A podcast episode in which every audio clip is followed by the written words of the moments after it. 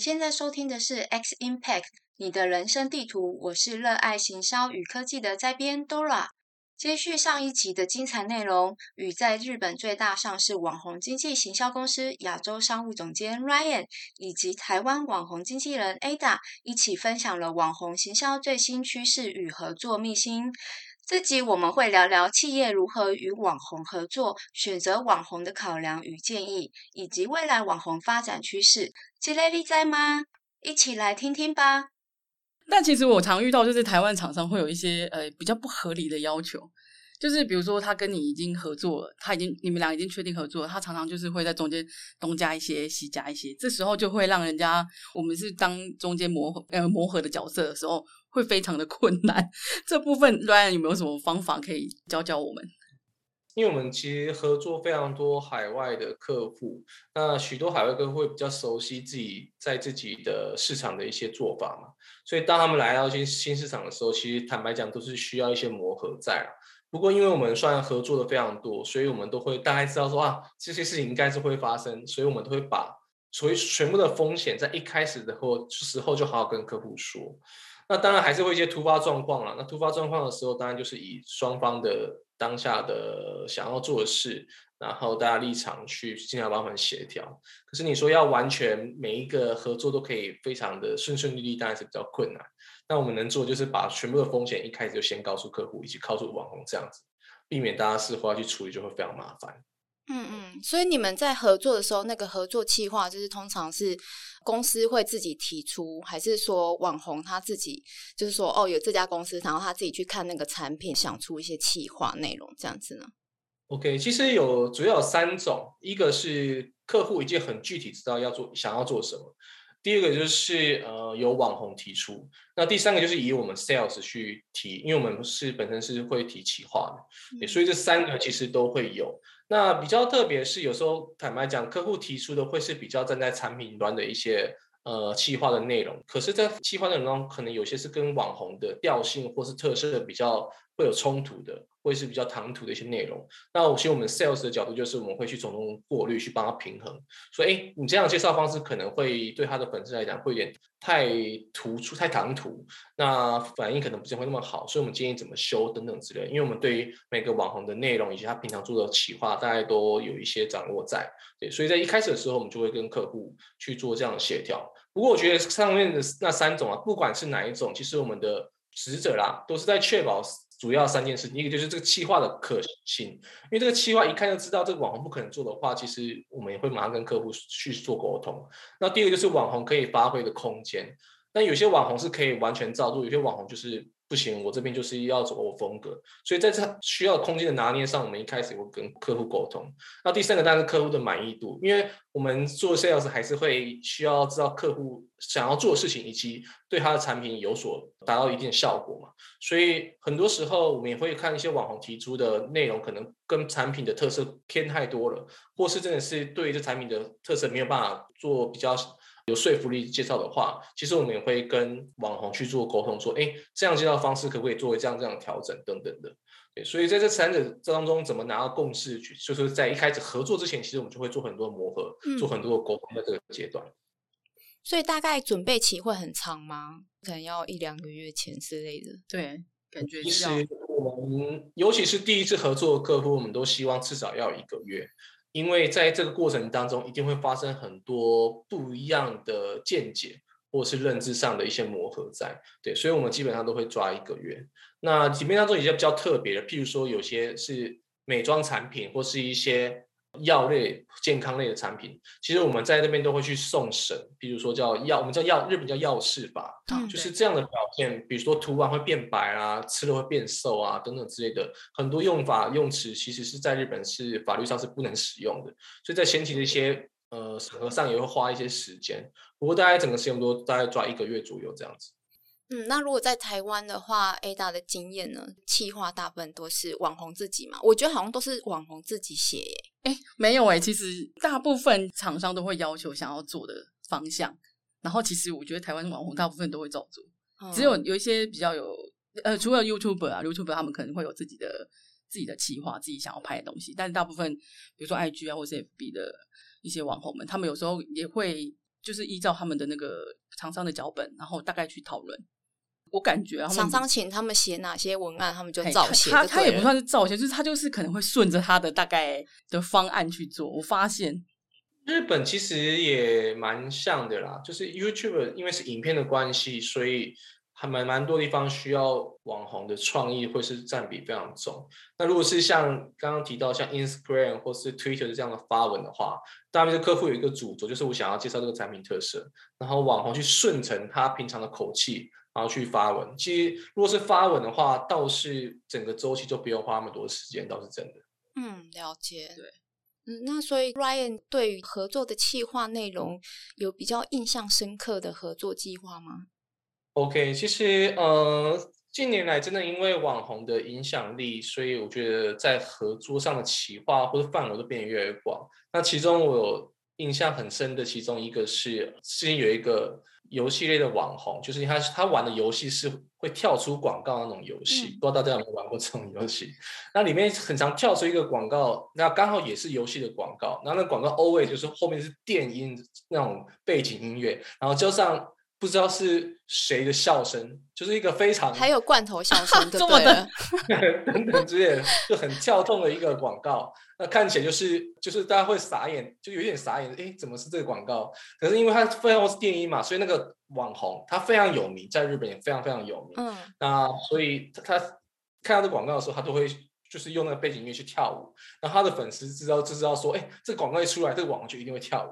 就还真的因为这个关系。有那个广告的游戏的客户就找上了这个网红，说你可不可以跟我合作这样子？因为我看到你就是你有在模仿我的广告这样子。可这个网红，宠物网红其实非常非常有名，要接案子真的非常难。而且这个游戏类型其实不是他平常可能常会玩的游戏类型，我们一开始觉得不太可能接。可是因为他有足够的梗，因为他平常 都在他玩的游戏里面很常出现，他的粉丝觉得会非常有趣，所以他做了，他就说 OK，我也可以接。可是我想要做一个企划，就是。我要在这个呃我的这个影片里面，我要去模仿广告里面的那个用一样就用那音乐去跳舞这样这件事情啊，就有点有点有点比较比较说嘲讽吧，比较就是就是比较幽默的方式去呈现。那没想到这客户也愿意答应，所以这个影片做出来之后，其实双方都还蛮开心的。那刚好那个影片拍摄现场我也在，嗯、然后那个网在拍的现场也是非常的开心，说哎，没想到还真的来找我，这是一个。那第二个是，其实我觉得不只是一。一个案子啦，是真的像刚刚提到，我在今年的日本过年，因为日本过年是年末年初嘛，就是迎向二零二零年那个过年是日本的过年，然后我就看到我们最热门的档期，在电视广告最热门档期的时候，就至少有三组以上我们家的网红在电视上出现，而且是不断的去出现，加上在什么涩谷啊、新宿也有他们的 OH，然后我真的觉得说，啊，踏入网红产业之后。在今年感受到这个网红的影响力真的是一起一口气的上升非常高，我觉得其实也是代表未来一个趋势的所在。其他除此之外，其实也因为这样子，我们跟网红合作的范围变得越来越广，所以企划也做得越广。比如说，我们现在开始跟网红做像 NFT，或者帮他们做音乐、做游戏，甚至办电竞赛事等等。所以就觉得说，哎，在这个产业未来可以挑战、可以做的一些新的想法，其实越来越广，这样子。嗯，那 Ryan，你会觉得就是网红他们的影响力是不是其实还会大过一般的艺人？有这种感觉吗？在某方面来讲，我觉得是有大过的啦，尤其是在年轻人的呃目前的使用习惯上。因为坦白讲，呃，像目前整个广告市场，在网络广告的预算，在二零一九年已经超过了电视广告。那也代表了什么？代表了大家停留在手机跟电脑的时间上，可能已经超过了电视这件事情。那因此，在现在的年轻人，大家也知道，一天到晚都滑手机嘛，他们可能接触到网红的时间比艺人还长，所以也造就了他们对于这个网红的粉丝，或是对他们的认知度，可能比艺人还高这个现象。对，所以我觉得这是现在目前整个的一个社会现象。欸，在台湾也是欸。其实现在很多美年轻的学的学子们是认识网红们，不认识什么艺人。反而就会有这种感觉。他们讲那些网红我都不认识，对我觉得好害 怕、哦，好害怕。嗯，不过我觉得未来网红跟艺人的界限可能会越来越模糊。嗯，就像刚刚大家讲的，艺人也都进来了，对啊，那网红也开始去往电视广告也出现了，所以我觉得未来这个 influencer 或是这个网红的定义的话，可能会越来越模糊，变成大家都是一个很有名的人，然后有自己的特色，然后在不同的领域有不一样的专攻这样子。嗯，哎，真的会，我觉得也是。那在 Ryan 的经验中，就是会找网红合作的企业，会以哪一类型比较多呢？就还蛮好奇的。OK，其实以我们目前的经验，当然如果他只要在想要在日本市场中提高他的产品知名度，或是拉高营业额，都有可能是我们的客户啦。那以目前的趋势来讲，最多的呃，包含像是游戏，或是三 C 产品，或是美妆，或是 App。会是比较蛮主流的一些呃，应该需求比较大的一些客户在，但我觉得也跟市场状况在走。比如说在疫情期间当中，大家比较少出门嘛，所以相对的像游戏啊、电商啊、居家家电等等的需求，这些客户的需求就是跟着往上走。对，所以目前整个趋势跟疫情说不定还算是一个息息相关的一个状态下。嗯，嗯，其实台湾也是，就是台湾游戏的那个广预算真的蛮高的，还有一些 App。不管是 YouTube 的广告，还是说他们置入方面，我觉得现在电视广告也都是游戏，哦、对，是游戏跟卖药。最近最近就是应该一堆麻将，要过年了，因为要过年了，而且都是很可能以前已经很重量级的艺人来代言那个游戏哦，对。然后之前也有找到金城武代言天堂啊，啊，对对，就是很意外的艺人都，还有很我想不到艺人，就是一线的女歌手代言麻将游戏。玩 bingo 什么的，这个真的是新的那个趋势啊！对啊，基本上在日本也是，光是电视广告或是线上的广告，你可以看到游戏的广告就不断的出现。不过这也是决定，就是大家现在花最多时间在什么东西上面嘛。那由于真的是在日本的疫情，可能目前又比台湾更严重，大家在家时间又变更长，所以大家停留在玩游戏的时间也更长。对啊，所以我觉得还是跟目前整个的大环境的趋势有关。嗯，了解。另外一方面，就是我有观察到，在欧美国家的话，他们做行销宣传的时候，会特别注重要比较多元化，要跨种族啊、性别、性向等等。那例如是支持 Black Lives Matter 的艺人这样子。那不知道就是在 Ryan 和 Ada 的经验中，就是是否也有这样的趋势呢？我先说明一下，我目前接触到在日本的一个状态。基本上客户都还是会考量啦，比如说他最近有发什么绯闻啊、不好的消息啊等等的一些形象，还是会是一个非常大的考量，因为他也不希望因为这样子这些色号产品带来一些不好的影响，这是一个。那第二个是我们发现越大客户通常把关这种所谓的形象会越来越严重，像我们一些很大的客户，他们就会有所谓的公关风险审核机制。不只是行销想要找哪位网红，而是行销选了之后，要先让他们公关去审核，他过去有没有发生一些呃比较不好的负面消息啊，或者跟自己产品比较有冲突的一些消息在，然后才去决定说可不可以请这位网红去做推广这样。对，所以我觉得其实通常。越大客户或是大品牌的话，对于这一块的把关其实越是严格这样子。嗯，所以就算是非常当红的网红，也是有可能因为他的形象不佳，会影响企业就不被选用这样。嗯，其实还是有诶，可是是完全取决于这个产品的定位以及它的形象。那讲极端一点，像刚刚讲的，大家如果有一些麻将的游戏，可能就可以找比较范围比较广的网红。可是有一些可能就是做一些教育类的。或是他去做一些很正面性的产品的话，那对于这个网红的形象的要求就是会特别严。嗯，哎，对，其实台湾，可是其实台湾观众蛮容易原谅的，就是，但是台湾品牌还是会先找就是以形象符合的，还有风格。就是近期有一些严重新闻的，就是先避，就是先 pass 过，然后之后可能过几个月就有可能会原谅，因为我们大家 真的蛮容易原谅他们。对，大家很容易忘记啦。对啊，其实也是一阵一阵的啦。不过也是有那种，譬如说，反而是有些网红突然结婚了，那也会有一些客户就直接锁定说啊，那你可不可以马上帮我介绍一个什么跟家庭有关的什么内容啊，什么产品？对，所以有时候不只是他的负面形象，有时候他一些好的正面形象的时候，客户也都会马上抓紧时间说，哎，比如说你刚生小孩了，那快点帮我介绍就是跟育儿有关的产品等等的。其实，在这个时机上的掌握也非常重要。对，这台湾也是哎，很多比如说原本是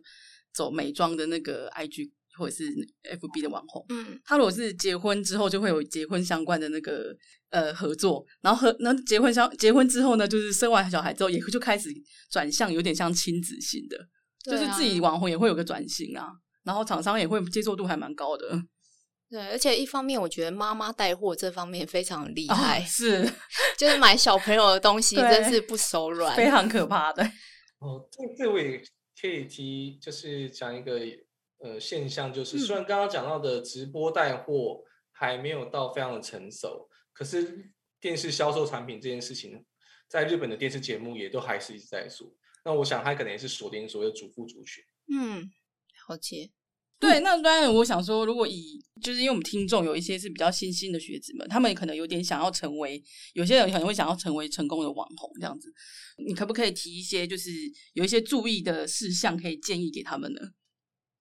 ？OK，我觉得现在的网红的趋势就是越来越分各个的专业化嘛，专门化。哦。Oh. 以前就是比较多那种就是搞笑啊，然后做一些大家平常不做的事情，嗯、都会马上红。在初期的时候，可是现在变得就是事业有专攻的概念，像有些是专门打高尔夫的也有啊，然后有些是专门做什么手工艺的。其实，在每个地方都会有不一样的市场在。那所以我觉得现在不一定是要去追求非常主流的那个，当然你要去知道现在整个的环境是非常重要的。最重要的事情还是在于是你最喜欢什么事情的人。那你把它去做得很深，然后做得非常的只有你懂，然后非常有趣的话，其实就会有你固定的呃市场在。那其实像有些市场，它可能观看的数不见得非常多。可是它，比如说，其实后面透过广告的合作等等的收益，其实并不会输。比如说，像我很喜欢台湾有一些网红，就是专门介绍 bar 啊，或是跟酒有关的。他的关系对，对他可能不到非常大，可是那些酒商会非常多的预算嘛，这也是一个现象。那另外一个像我刚刚提到的，介绍高尔打高尔夫，高尔夫不见得观看的人非常多，可是会来找高尔夫频道合作都是什么？锁定有钱人的族群，包含、嗯。像那些有名的车啊，有名的品牌啊，所以我觉得其实最大的根源还是去选择你最喜欢的那件事，你最有兴趣的范围的领域去去专攻它。我觉得会是接下来的整个会比较容易发展的一条路。嗯，我觉得就是把那个频道主题化是蛮好一个发展方向。嗯，对，而且要有自己个人的特色跟喜欢自己介绍的东西。不会，就是有对，因为再怎么搞笑梗，好像就是很难突破现在很红的几个艺人这样子。嗯、对啊，不，现在已经你锁定的范围可能也不会只有在一个平台上，因为未来可能会有一些新平台可能出现。可是你在每个平台中找到自己定位，还是来自于你你自己本身的内容的主轴是什么？这是一个。而且可能如果在一些比较特别的领域当中，然后你做的非常有名的话，你也比较容易拿到，譬如说电视节目的邀请啊。或是说不同样的合作的机会在，反而如果你都做跟比较主流人都类似的东西的话，那你就比较难被突出这件事情。所以我觉得你现在选择刚刚讲到的所谓主题的话，这件事情应该也是非常重要。嗯，了解。那就是时光匆匆，很可惜我们的节目很快就来到尾声了。最后呢，有几个疑问想要请教 Ryan 和 Ada 来为我们今天的节目做一个总结。第一个问题是，呃，就是你们认为网红行销未来发展潜力的社群平台或手法会有哪些？那请 Ryan 先为我们解答。好呀，我先说。首先，我觉得本身推广或手法上啊，已经不能是以点，而是以整个线去做推广。比如说，很长就是。呃，比较多的品牌会，譬如说，就是发个文就好啊，等等之类的，它带的的效果其实都是非常有限。那如果你可以，比如说以，以 YouTube，然后跟 Twitter 或跟其他平台做一些综合性的一些方案去做推广，其实，在我们过去服务一些客户，然后事后帮他们做一些呃问卷调查结果当中，他这个呃用户他同时有在不同的平台接收到这个产品资讯，跟这个他在一个平台接收到这个产品资讯的，对于这个产品的。购买意愿或是有兴趣的程度都会有明显的增长，所以我觉得多平台的交叉的呃行销手法的运用都是非常关键的。那第二个是，接下来我相信还会有越来越多社群的平台，可是目前有个趋势是，有几个平台就是非常大，而且持续非常久。嗯，那可是他们当中平台不断出现了新的功能，比如说像我们刚刚提到的，呃，像呃 YouTube 推出的 Shorts，那像 IG 推出的 Reels 等等之类的新新的功能。那如果在最新的功能出来的时候，第一个去好好的有办法驾驭它、运用它，然后拿出成效的话，我觉得是未来在跟网红合作或者在整个那个行销上面非常重要的一件事情。那第三个就是跟前面讲的一些呼应的，就是从浅合作到深这件事情。因为其实，在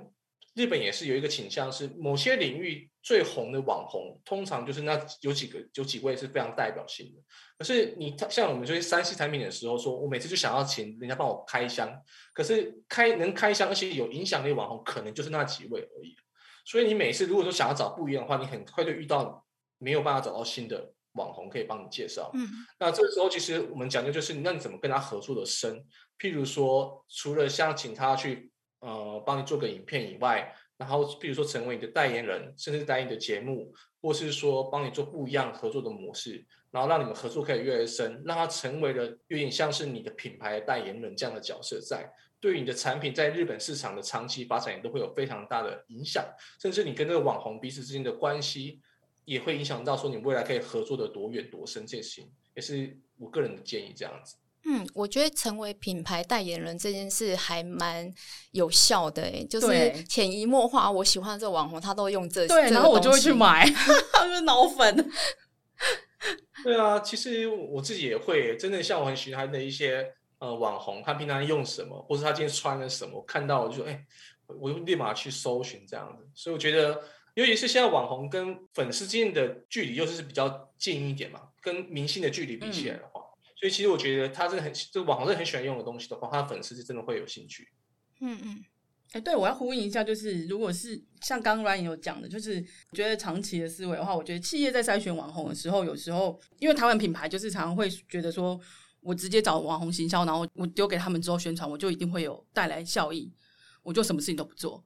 然后我是觉得，其实台湾的厂商们常常有这样子的诟病。然后是我我会建议他们，就是有一个完整的行销的企划。然后不是说高人气就是跟销售是成正比的，他们是有一要需要一段的时间的经营跟消化这样子。嗯。然后也不是说请网红宣传或者是请呃这些宣传之后你就等着收成，然后什么事情都不做。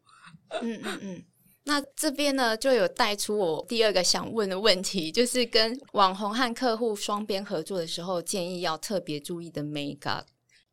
嗯，我是想要回应刚刚说的，就是合作的时候，当然，呃，有预算，然后发挥网红影响力，当然是非常重要的事情。可是要让这个成效变得更好，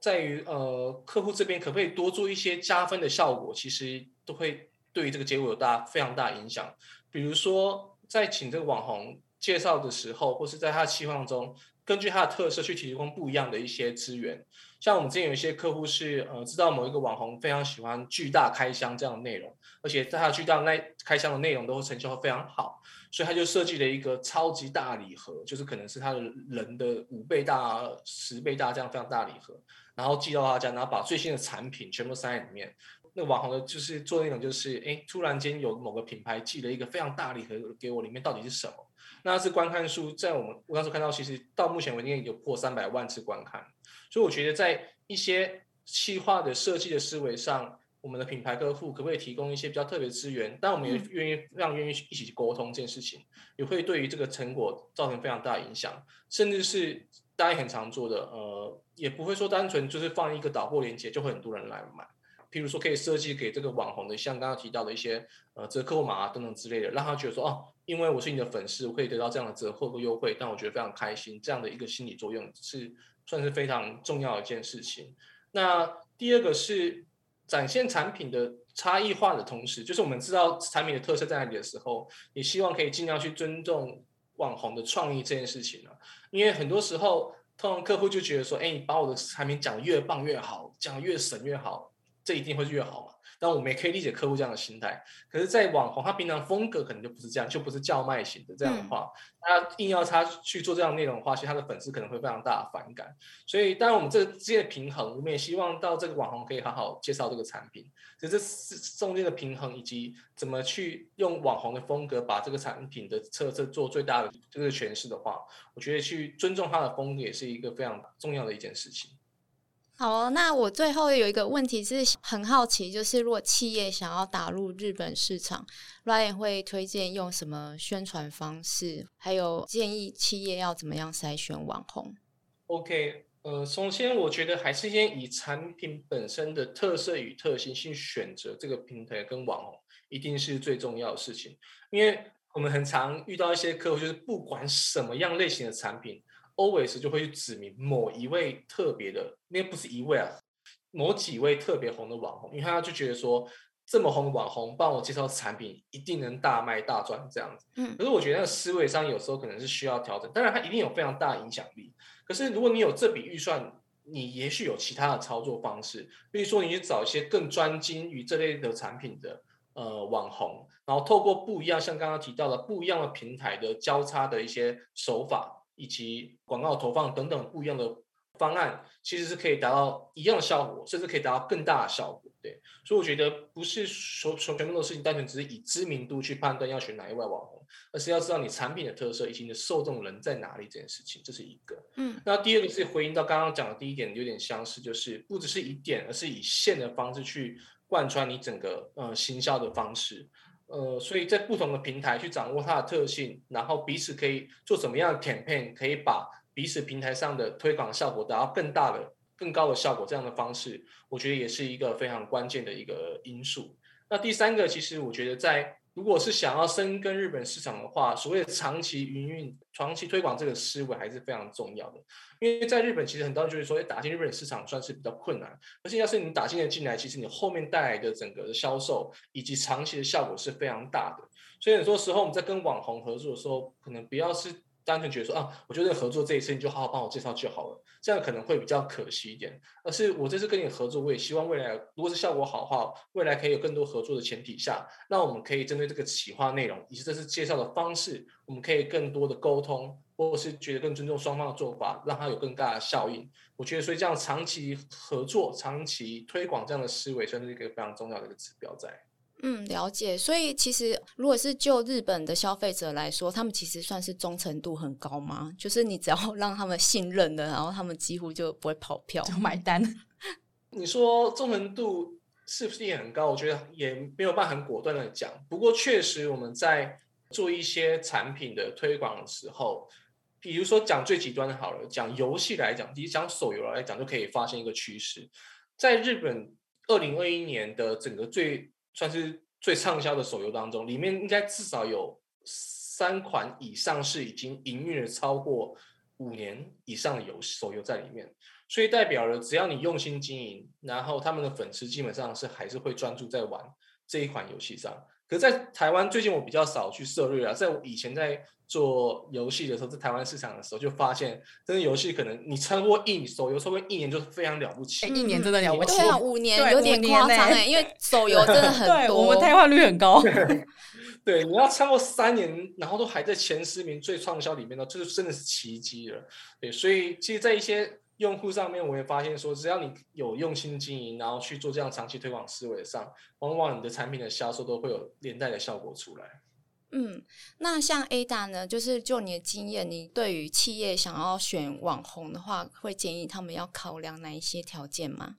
哦，其实现在企业，我觉得呃，尤其是美妆类的，我觉得他们的那个挑选网红会以会以你的形象的展现为优先，因为虽然说在呃，尤其尤其是 Instagram 上面，就是图片的话，虽然说比较裸露的，真的会点击率很高，就是你展露身材的照照片，真的是在 Instagram 上面的那曝光率真的会提升很多，但是其实在于。品牌的有一些形象的经营上，他们其实是不喜欢这么的裸露，嗯，所以呃，我觉得在就是挑选的那个这一块方面，他们可能就会先优先的就会筛掉这些人。虽然你的网络的呃流量很高，可是他你的下面全部留言都是互动，都是啊、呃、你很帅，你很美，这对他们的那个品牌形象不会提升之外呢，嗯，也不会对他们产品有一些加分的效果。嗯，对，所以其实企业在选择的时候，我觉得会是以就是形象为优先考量，嗯、还有你的那个互动度，因为微网红部分呢，就是互动度很高的、粘着度很高的人，不管是导购或者是在产品的介绍上，会非常粘着度非常高，尤其是像刚我们讲的。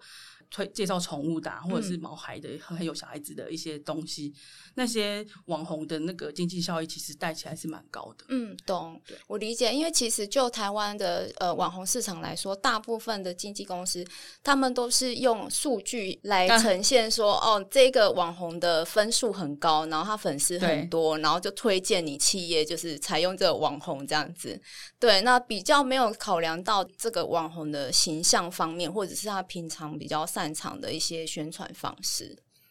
那今天很谢谢 Ryan 和 Ada 来到我们 X Impact 节目，分享在日本还有台湾网红行销的经验和产业趋势，相信大家都收获满满哦。耶，谢谢 大家。